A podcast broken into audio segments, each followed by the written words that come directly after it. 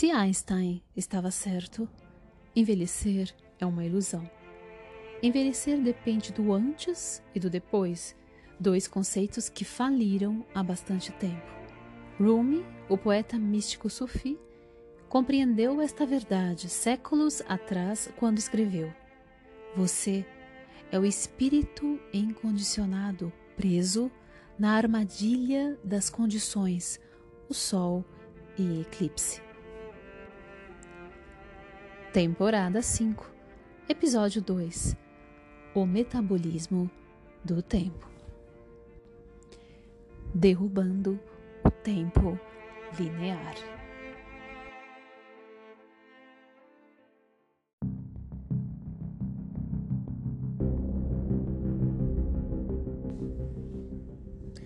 Uma das mais brilhantes contribuições de Einstein à física moderna foi sua intuição de que o tempo linear, juntamente com tudo o que acontece nele, é superficial. O tempo parece fluir e passar. Os relógios vão marcando segundos, minutos e horas. Séculos e séculos de história se desenrolam e desaparecem. Mas, em última análise, Einstein provou que toda esta vasta atividade é relativa, querendo dizer que não tem valor absoluto. John Wheeler um físico eminente escreveu: A própria ideia do espaço-tempo é errada, e com isto, a ideia do antes e do depois também fica anulada. Isso pode ser dito assim facilmente, mas é muito difícil que esta lição seja aceita pelo mundo. Uma prova de que ela ainda não criou raízes é que as pessoas continuam a envelhecer, seguindo um processo linear tão fielmente como se o conceito de espaço-tempo existisse mesmo. Mas, se Einstein estava certo, envelhecer é uma ilusão. Envelhecer depende do antes e do depois, dois conceitos que faliram há bastante tempo. Rumi, o poeta místico sufi, compreendeu essa verdade séculos atrás quando escreveu: Você é o espírito incondicionado preso na armadilha das condições, o sol em eclipse. Tempo e espaço são condições, e quando nos vemos presos nessas condições, podemos, perdemos o contato com a realidade e passamos a viver uma ficção. Einstein substituiu o tempo linear por algo muito mais fluido, a noção de um tempo capaz de se contrair e expandir, de andar mais depressa ou mais devagar. Ele costumava comparar este conceito com o de tempo subjetivo, lembrando que um minuto sentado num forno quente parece uma hora, ao passo que uma hora ao lado de uma mulher bonita parece só um minuto. O que ele queria dizer com isso é que o tempo depende da situação do observador. Para os físicos, a noção a noção do tempo capaz de se contrair e expandir permitiu calcular melhor os vários fenômenos que ocorrem nas proximidades da velocidade da luz, que era o absoluto de Einstein, o padrão de medida universal que não podia ser alterado ou excedido. O tempo tinha que se expandir e contrair, a fim de manter a velocidade da luz constante. Todos nós temos um sentido de tempo que se expande e se contrai, parecendo se arrastar no minuto e voar no minuto seguinte. Mas o que é nossa constante, o nosso absoluto? Eu acredito que seja o eu, o âmago do nosso sentido de self. Para usar o exemplo de Einstein, se dois homens estiverem sentados ao lado da mesma mulher bonita, o tempo pode se arrastar por um para um, porque ela é sua irmã, enquanto voa para o outro, que está apaixonado por ela. Isso quer dizer que cada um de nós tem um controle pessoal sobre o seu sentido de tempo. Consideremos todas as qualidades subjetivas que emprestamos ao tempo. Dizemos coisas assim: Não tenho tempo para isto. Esgotou-se o tempo. Seu tempo está no fim. Como o tempo voa. O tempo não passa. Gosto tanto de você que o tempo parece parar. Tais afirmações não têm a ver com o tempo medido pelo relógio. O relógio não mente sobre o tempo linear decorrido lá fora, mas o tempo subjetivo, o tipo que só existe aqui dentro. É um negócio bem diferente. Todas as declarações acima refletem um estado do self se você está entediado, o tempo custa passar. Se está desesperado, o tempo não vai dar. Se está alegre, o tempo voa. Quando se está, quando se está apaixonado, o tempo para. Em outras palavras, quando quer que você tome uma atitude em relação ao tempo, na realidade está dizendo algo ao seu próprio respeito. O tempo, no sentido subjetivo, é um espelho. Repetindo, o tempo, no sentido subjetivo, é um espelho. Ai, demais essa frase. É, parênteses.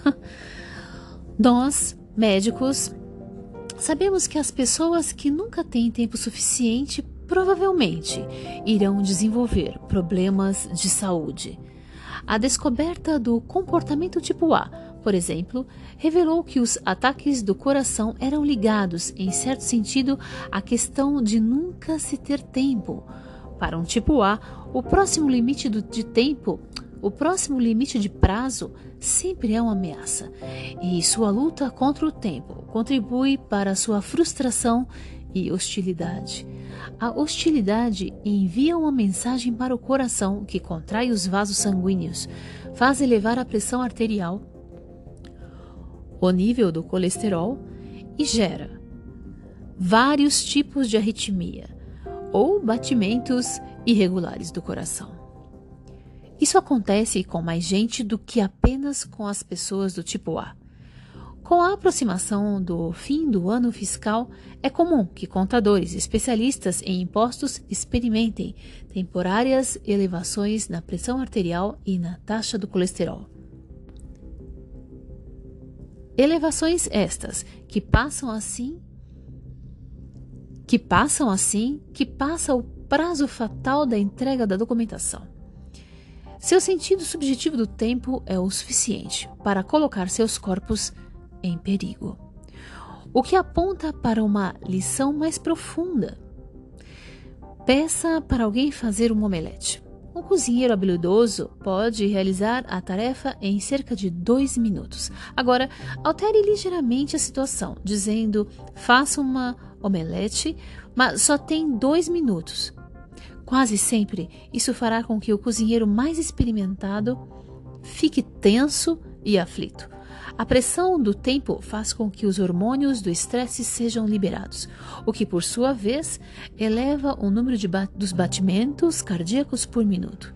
Se a pessoa luta contra esta reação, sua situação só pode piorar. Seu coração passa a ter que suportar, além da pressão do tempo, a frustração. Quando pacientes de enfermidades cardíacas recebem tarefas exigentes com um prazo final para ser, serem realizadas, um número bastante significativo fica tão agitado que seus músculos cardíacos chegam a sofrer ataques isquêmicos ou silenciosos. Silenciosos nesse caso significa que o dano ocorre sem qualquer sensação de dor. O elemento da pressão do tempo também altera o comportamento, as atitudes e as reações fisiológicas. O tempo tão subjetivo pode ser uma força incrivelmente poderosa. Não é por acaso que a expressão usada é prazo final. Ela dá a entender uma ameaça. Se você não aprontar tudo dentro do limite do tempo dado, será o seu fim. A ameaça pode ser sutil ou explícita, mas quase sempre está presente. Caso contrário, não nos sentiríamos ansiosos sobre a pressão do tempo. Às vezes, expomos a ameaça mais claramente, comparando a pressão do tempo a uma arma, a um canhão ou algo assim. Algumas pessoas são muito mais sensíveis à pressão do tempo do que outras. Um, cozinhe um, um cozinheiro nervoso pode ficar tão perturbado com o prazo final de dois minutos para fazer a omelete que será capaz de deixar cair os ovos e de se queimar, sem conseguir realizar uma tarefa na qual é perito quanto é perito quando o tempo não é um fator relevante. Outra pessoa poderá desabrochar diante de um desafio desses e terminar a omelete ainda antes do tempo previsto. Um, uma sente a pressão como uma ameaça, a outra como um desafio. Uma sente que perde o controle, a outra se sente impelida a testar o seu autocontrole e aperfeiçoá-lo. Todos nós Contudo, sentimos a pressão de um prazo final sério e ameaçador, sobre o qual não temos controle: a morte. Repetindo, todos nós, contudo, sentimos a pressão de um prazo final sério e ameaçador, sobre o qual não temos controle: a morte. Se você acreditar que foi determinada uma certa extensão de tempo para sua existência, o prazo final da morte causará o mesmo tipo de estresse que afligiu o cozinheiro nervoso, fazendo-o ocorrer demais com a omelete e estragando tudo. Como será muito melhor não sentir qualquer pressão do tempo, desabrochar integralmente a despeito do fato de a morte existir. Repetindo, como será muito melhor não sentir qualquer pressão do tempo desabrochar integralmente a despeito do fato de a morte existir. Considerar a vida, considerar a vida um jardim e não uma corrida é uma atitude que pode ser assumida. Mas, para tanto, não se pode acreditar que o tempo está acabando. Enviar esta mensagem às células do seu corpo é o mesmo, em última análise, que programá-las para envelhecer e morrer. No entanto, a verdade é que o tempo linear está se deslocando iner ineroxavelmente para frente. E para sobrepujar este problema, precisamos encontrar um lugar onde um tipo diferente de tempo ou nenhum tempo possa ser experimentado ou internalizado. Vale, mas vale muito a repetição. No entanto, a verdade é que o tempo linear está, está se deslocando ineroxavelmente para frente. E para sobrepujar este problema, precisamos encontrar um lugar onde um tipo diferente de tempo ou nenhum tempo, nenhum tempo possa ser experimentado ou internalizado.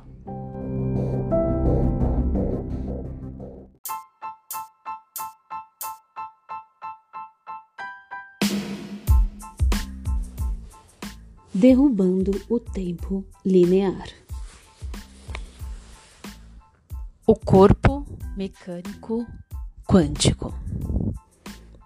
Para um cético, esta proposição pode parecer puramente subjetiva, mas tem lugar continuamente no interior de nossas células eventos quânticos que desafiam o tempo linear. A inteligência do DNA opera simultaneamente no passado, presente e futuro. Do passado, ela pega o projeto, o esquema de vida, aplicando ao presente, apenas a menor fração de informação necessária para a função celular, talvez um bilionésimo da sua base de dados total, reservando para o futuro a informação que será relevante dentro de alguns anos. A hélice dupla é o depósito quântico do futuro. Aqui o tempo é comprimido e guardado num canto até que venha a ser necessário. No instante em que a pessoa é concebida, seus genes ganham o controle de uma vida inteira de eventos que se sucederão em uma sequência precisa. Suas mãos, por exemplo, emergiram no útero primeiro como amorfas bolhas de células, depois como botões que se, que se transformam em coisas parecidas com nadadeiras de peixes, pés anfíbios, patas de animal e, finalmente, mãos humanas. Toda essa sequência ainda está presente hoje em dia com dados armazenados nos seus genes, da mesma forma como se encontram as mãos da sua infância como lactente, sua primeira infância, sua vida adulta e a velhice. No nível quântico, você vive tudo isso, todas essas idades, ao mesmo tempo.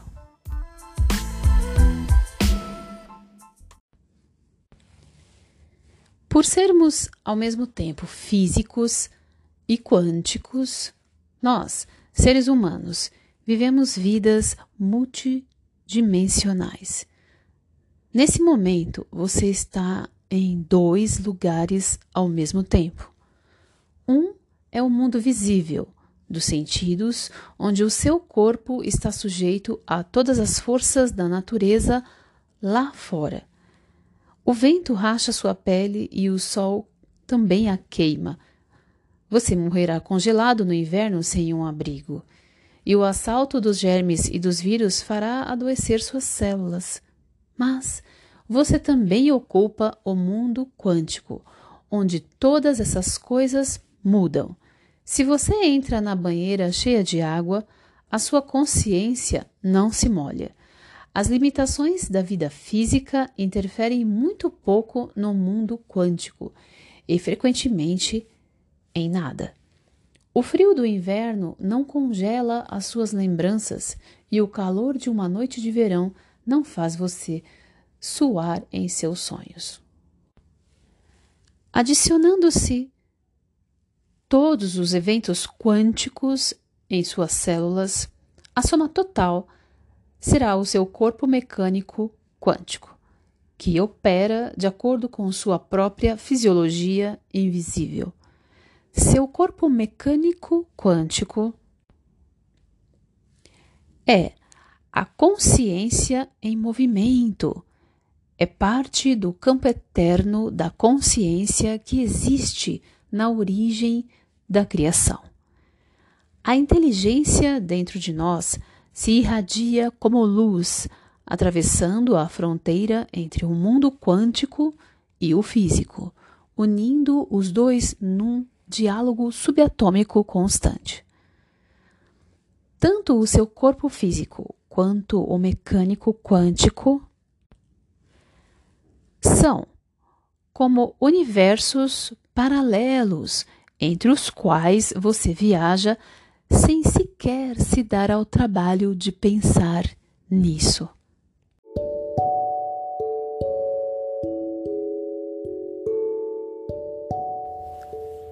Parênteses. Agora, no livro será descrito o corpo físico e o corpo mecânico quântico. Paralelamente, imaginem cada um,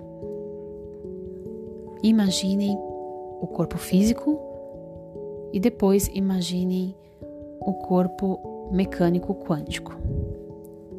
Fecha parênteses. Corpo físico. Um uma escultura anatômica imóvel.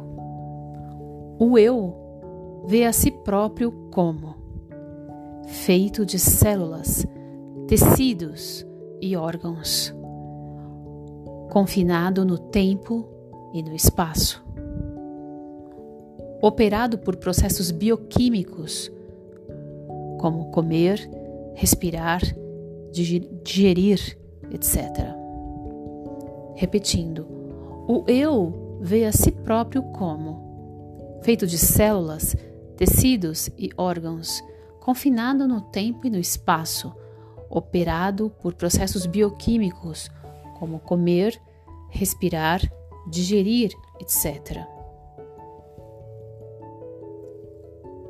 Corpo mecânico quântico um rio de inteligência a se renovar constantemente. O eu vê a si próprio como feito de impulsos invisíveis de inteligência, sem limites de tempo e espaço, operado por pensamentos, sentimentos, desejos, lembranças, etc. Repetindo, o eu vê a si próprio como feito de impulsos invisíveis de inteligência, sem limites de tempo e espaço, operado por pensamentos, sentimentos, desejos, lembranças, etc.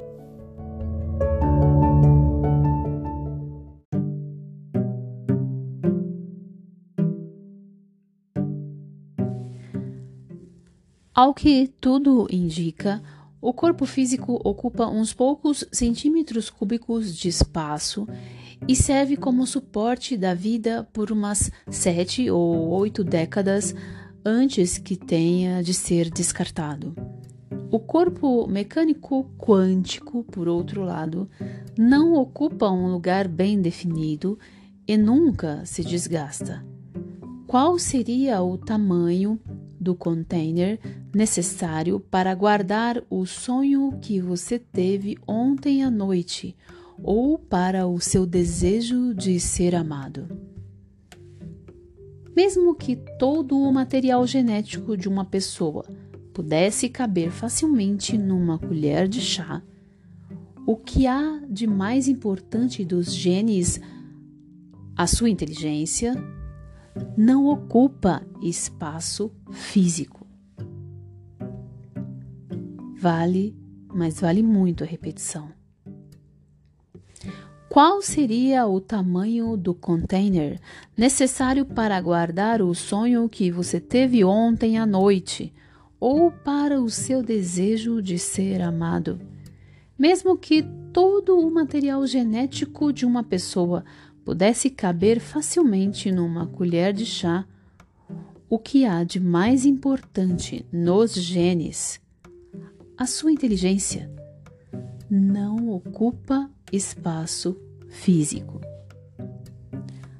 Ao nível do corpo mecânico quântico, cada aspecto de, uma experiência vem acondicionado num ponto que se encontra além do mundo tridimensional.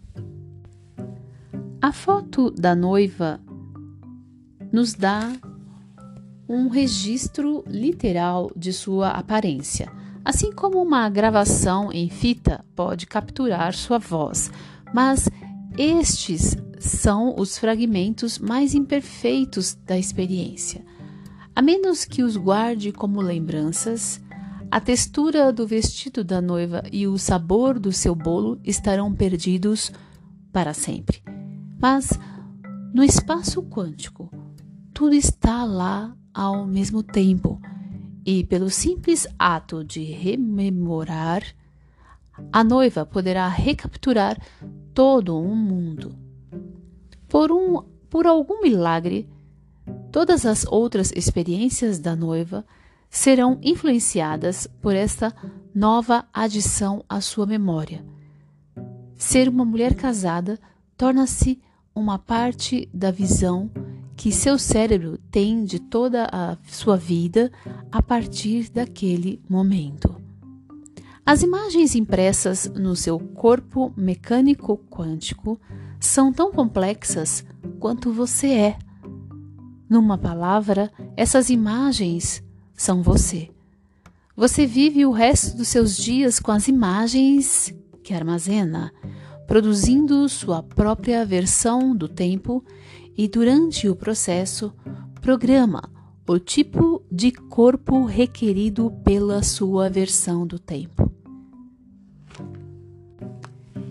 Vejamos um exemplo concreto de como isto funciona. Antes, vale a repetição da ideia. As imagens impressas no seu corpo mecânico quântico são tão complexas quanto você é. Numa palavra, essas imagens são você. Você vive o resto dos seus dias com as imagens que armazena, produzindo sua própria versão do tempo. E durante o processo, programa o tipo de corpo, programa o tipo de corpo, repetindo, programa o tipo de corpo requerido pela sua versão do tempo. Vejamos um exemplo concreto de como isto funciona.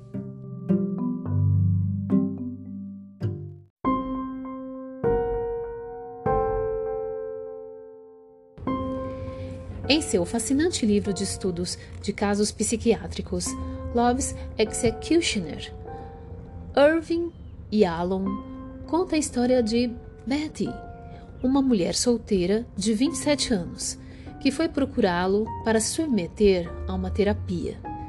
Antes de mais nada, tratava-se de um caso bem difícil. Grosseira, arredia, resmungona, vivia se queixando de que ninguém gostava dela ou sequer a aceitava. Trabalhava como relações públicas de uma grande loja de departamentos e cada desfeita que sofria dos clientes, colegas de trabalho ou chefes passava a integrar suas diatribes. Em seu fascinante livro de estudos de casos psiquiátricos, Love's Executioner, Irving Yalom conta a história de Betty, uma mulher solteira de 27 anos que foi procurá-lo para se submeter a uma terapia. Antes de mais nada, tratava-se de um caso bem difícil grosseira, arredia e resmungona, vivia se queixando de que ninguém gostava dela e ou sequer a aceitava. Trabalhava com relações públicas de uma grande loja de departamentos. E cada desfeita que sofria dos clientes, colegas de trabalho ou chefes passava a integrar suas diatribes. Enquanto a ouvia, Yalon deu-se conta do estranho fato de que, em toda a incansável descrição de seus sofrimentos, Betty não mencionava algo bastante óbvio: seu peso. Embora não chegasse a ter 1,60m de altura, Betty pesava 125 quilos. Ela e todas as outras pessoas sabiam que sua aparência era perturbadora e, no entanto, transformara toda a sua existência num jogo elaborado para disfarçar este fato. Não mencionar seu peso era um escudo conveniente, protegendo a dor mais profunda que não era capaz de enfrentar.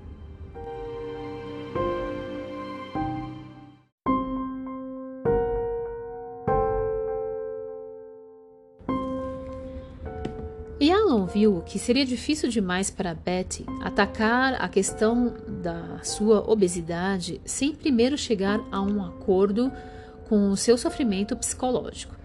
Passou meses tentando penetrar em suas defesas e, ao cabo de algum tempo, elas começaram a se dissolver. Um dia, Betty anunciou dramaticamente a Yalon que iria perder peso esquematizou de modo notável um plano de ataque disciplinado e bem organizado. Com grande seriedade, deu início a uma dieta, incorporou-se a um grupo de apoio e passou a evitar religiosamente qualquer tentação. Matriculou-se num curso de dança e instalou uma bicicleta ergométrica na frente do seu espelho, na frente do seu, perdão, na frente de seu aparelho de televisão. E quando os quilos começaram a se dissolver rapidamente, Yalon reparou numa coisa notável. À medida que Betty ia perdendo peso, foi tendo sonhos vívidos e reminiscências, como flashbacks de incidentes dolorosos em seu passado. Os traumas ocultos, os traumas ocultos que Ealon não conseguira remover com a terapia agora estavam se derretendo junto com a gordura. Betty começou a ter mudanças bruscas de estado de espírito, que a princípio pareciam ocorrer erraticamente.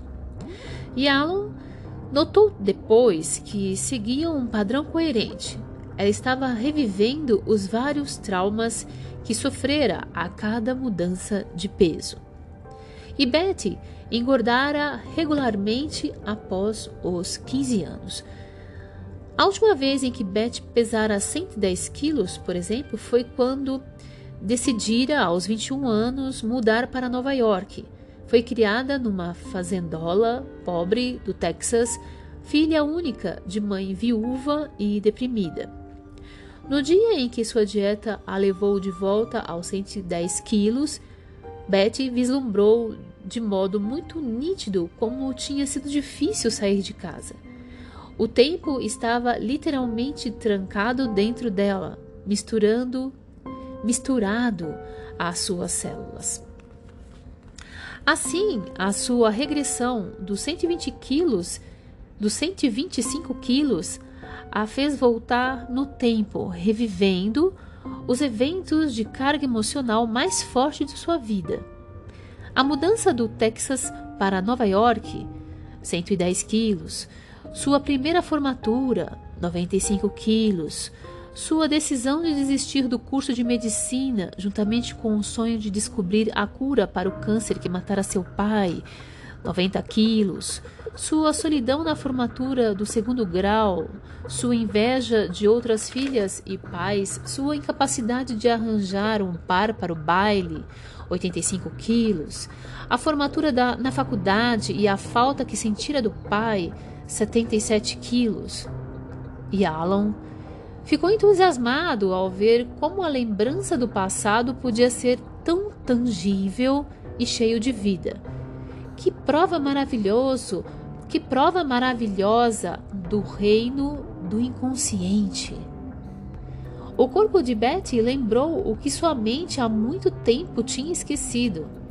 Eu iria ainda mais além e diria que seu corpo era em si uma espécie de mente também. Um depósito de lembranças que tinham tomado forma física nas células gordas. As experiências de Betty transformaram-se na própria Betty. Em vez de metabolizar apenas sanduíches, pizzas e milkshakes, ela metabolizara todas as emoções.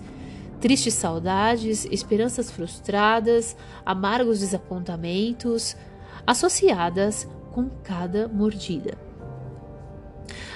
A perda de peso foi a libertação do passado e, com o surgimento de um novo corpo, uma nova Betty foi criada.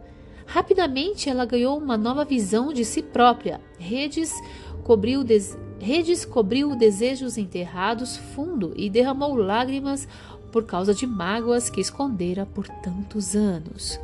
Os contornos do seu corpo começaram a emergir, primeiro a cintura, depois os seios, aí então o queixo e os ossos malares. Seu peso a transformara numa rejeitada desde o início da adolescência. Com a nova forma, encontrou coragem para aventurar-se numa vida social. Teve um primeiro encontro amoroso e os homens do escritório mostraram-se atraídos por ela, não mais rejeitados pela sua couraça defensiva. No fim, a, metam a metamorfose não se realizou por completo. O evento mais traumático na vida de Betty ocorrera pouco antes da adolescência, quando seu pai morrera de câncer após um longo período de sofrimento. Ela pesava 75 quilos e então e nunca mais conseguira ficar tão magra assim outra vez. Agora, quando chegou aos 77,5 quilos, sua dieta passou a ser uma luta melancólica. Seu corpo recusou-se a perder mais uma grama que fosse, e suas reminiscências tornaram-se mais difíceis de encarar. Logo, passamos a dedicar sessões inteiras a falar sobre seu pai. Chegara a hora de desencavar tudo. Fiz com que mergulhasse em suas reminiscências e encorajei-a a expressar tudo o que fosse capaz de recordar a respeito da enfermidade dele, de sua morte, de como era a sua aparência no hospital quando o vira pela última vez, os detalhes do seu funeral, as roupas que ele usava, o que o pastor falara, as pessoas que compareceram. Ela sentiu a perda dele como nunca antes e, num período de duas semanas, chorou quase sem parar. Este período foi muito difícil tanto para o médico quanto para a paciente. Atormentada por pesadelos relacionados com a morte do pai, Beth disse que numa noite chegou a morrer três vezes. E Alan sentiu-se profundamente culpado por arrastá-la de volta a uma época em que perdera não apenas o pai, como também o sonho da felicidade. Beth recusou-se a revelar quaisquer outros sentimentos ocultos. Tornou-se claro que sua mente não era capaz de atravessar aquela última e ameaçadora barreira, e tampouco seu corpo. Um número grande demais de mágoas e esperanças frustradas havia se transformado em Beth. Mais ou menos por aí ela deixou de lado tanta dieta quanto a terapia. A barreira dos 75 quilos corporificando a perda de um pai que nunca retornaria para ela, foi mantida. E Alan lamentou que a sua cura tivesse sido apenas parcial, mas teve também que admitir seu alívio. A aprovação abalara profundamente os dois. Tal como Betty, todo mundo incorpora o passado, só que também temos o poder de reverter o processo vale a repetição. Tal, qual, tal qual como Beth, tal como Beth, todo mundo incorpora o passado. Só que também temos o poder de reverter o processo, de liberar o tempo imobilizado e nos livrar de lembranças que não nos servem mais e o que e que impedem a nossa felicidade. Você está fazendo e desfazendo constantemente o seu corpo no nível quântico. Repetindo, você está fazendo e desfazendo constantemente o seu corpo no nível quântico. A palavra desfazer é necessária, porque a vida não é só criação. Vale a repetição. A palavra desfazer é necessária, porque a vida não é só criação. Experiências antigas e ultrapassadas precisam ser revistas à medida que surgem as novas. Às vezes, a pessoa se sente tentada a livrar-se de todas as experiências que criou através dos anos. Pessoas que de repente trocam de emprego ou se divorciam sem motivo são muitas vezes motivadas pela sua incapacidade de rever o seu mundo interior. Elas podem pôr a culpa em terceiros, como no emprego a que não se adaptam ou a mulher a quem não amam, mas o que na verdade tornou-se intolerável é a sua experiência internalizada Lembranças venenosas acumularam-se dentro da pessoa a um ponto em que situações perfeitamente neutras, ver o chefe quando se está bebendo água no corredor, observar a mulher escovando os dentes pela manhã, despertam emoções negativas muito profundas. Fugir é uma tentativa para aliviar essas emoções, mas a tática raramente dá certo porque aquilo que queremos fugir, aquilo que aquilo de que queremos fugir tornou-se parte de nós.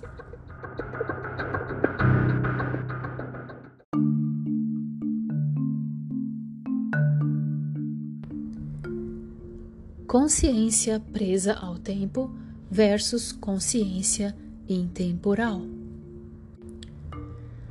Em todo este livro, venho afirmando que o modo como você envelhece depende de como você metaboliza a sua experiência.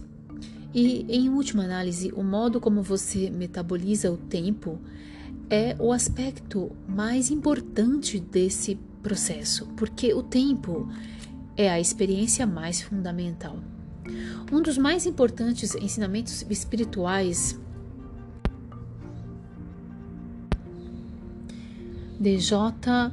Krishnamurti diz que o tempo é inimigo psicológico do homem, o que significa que somos psicologicamente abalados e privados de nosso eu verdadeiro pela sensação de que o tempo é um fator absoluto sobre o qual não temos controle. De certa forma, nós nos esquecemos de que podemos escolher se vamos fazer do tempo nosso inimigo ou não. É possível ter experiências reais de intemporalidade e, quando isso acontece, ocorre também uma mudança da consciência presa ao tempo para a consciência intemporal. Repetindo, é possível ter experiências reais de intemporalidade e, quando isto acontece, ocorre também uma mudança da consciência presa ao tempo para a consciência intemporal. A consciência presa ao tempo é definida por 1. Um, objetivos externos, aprovação do outro, posses materiais, escalada do sucesso profissional e financeiro. 2. Prazos finais e pressão do tempo. 3. Autoimagem construída a partir de experiências passadas. 4 lições aprendidas com mágoas e fracassos passados. 5. Atenção desviada para o passado e para o futuro, preocupações, arrependimentos, antecipações, fantasias. 6. Anseio por segurança, jamais conseguida em caráter permanente. 7. Egoísmo, ponto de vista limitado, motivação típica. O que é que eu ganho com isso?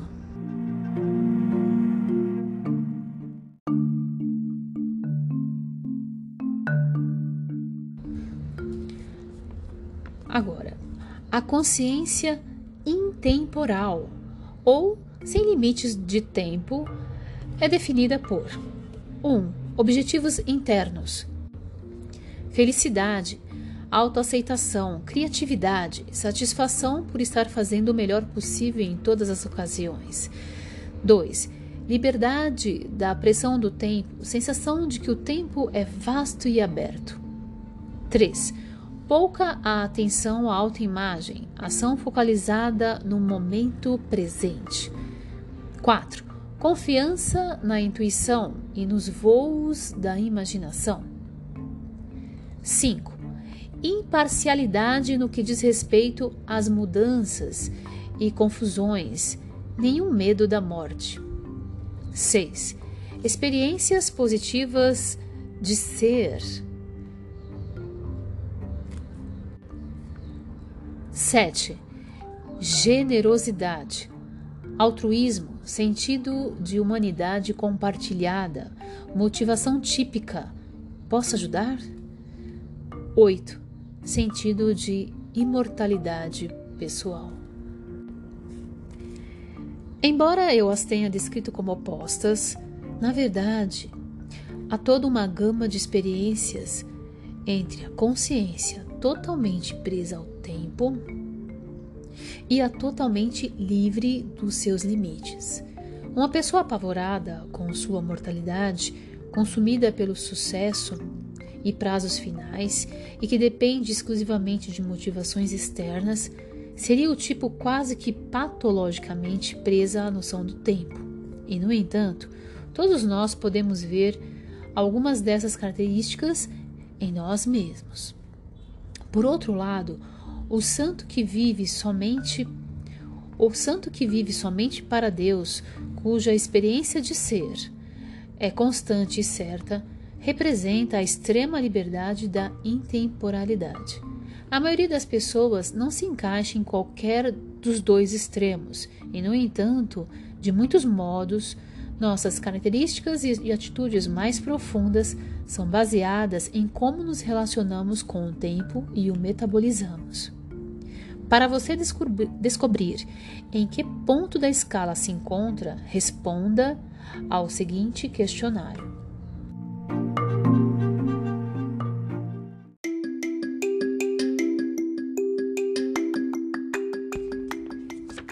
Questionário como você metaboliza o tempo?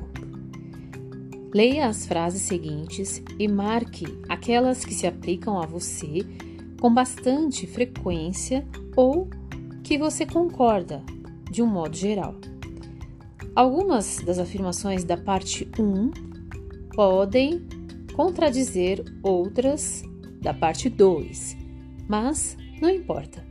Mesmo que você tenha tendências e opiniões aparentemente antagônicas, responda a cada afirmação separadamente. Parte 1. 1. Um dia é pouco para fazer todas as coisas de que preciso. 2.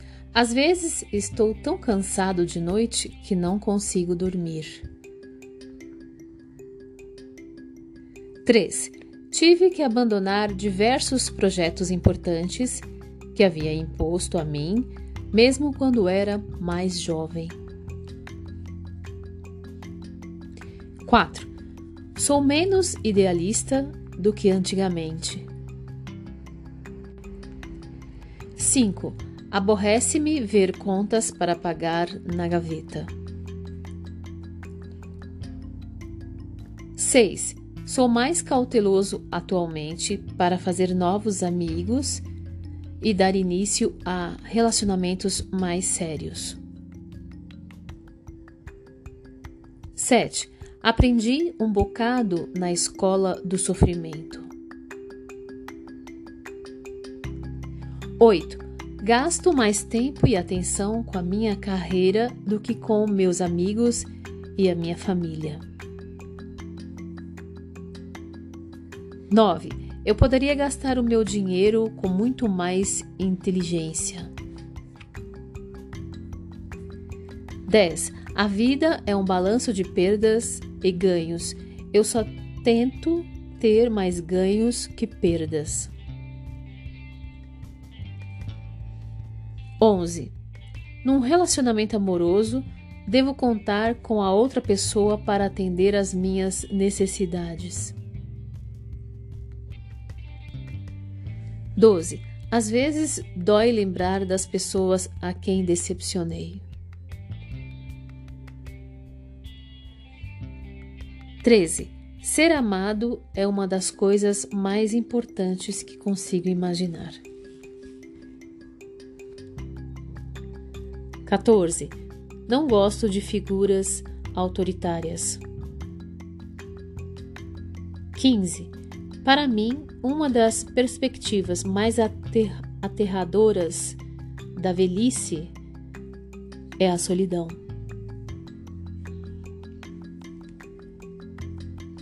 Score da parte 1. Somando todas as questões que você concorda ou que de um, ou que de um modo geral você pratica com bastante frequência aplica com bastante frequência. Agora vamos para parte 2. Eu faço o que amo e amo o que faço. 2.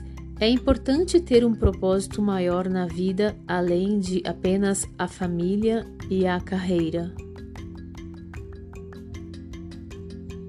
3. Sinto-me único. 4. Experiências próximas da morte são muito reais. 5. Com frequência me esqueço que dia é hoje. 6. Eu me descreveria como uma pessoa despreocupada. 7. É uma boa coisa tratar abertamente de questões sexuais, mesmo quando são incômodas. 8. Trabalho para mim mesmo. 9. Não me incomoda deixar de ler o jornal ou perder o noticiário de televisão. 10. Eu gosto muito de mim. 11. Dedico um pouco do meu tempo com terapia e ou outras práticas de autoperfeiçoamento. 12. Não aceito tudo o que há sobre a nova era, mas ela me intriga. 13. Acredito que seja possível conhecer Deus. 14. Sou mais descansado em relação às coisas do que a maioria das pessoas. 15. Considero-me uma pessoa espiritual, onde é uma área da minha vida que eu trabalho. Score da parte 2 soma todas as questões, todas as questões que você aplica normalmente, ou que geralmente aplica, ou que concorda. Avaliando o seu score. Embora todo mundo marque pelo menos umas poucas respostas nas duas partes,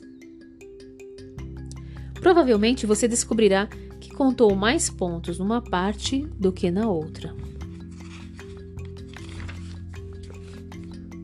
Se você fez mais pontos na parte 1, tende a ser ligado no tempo.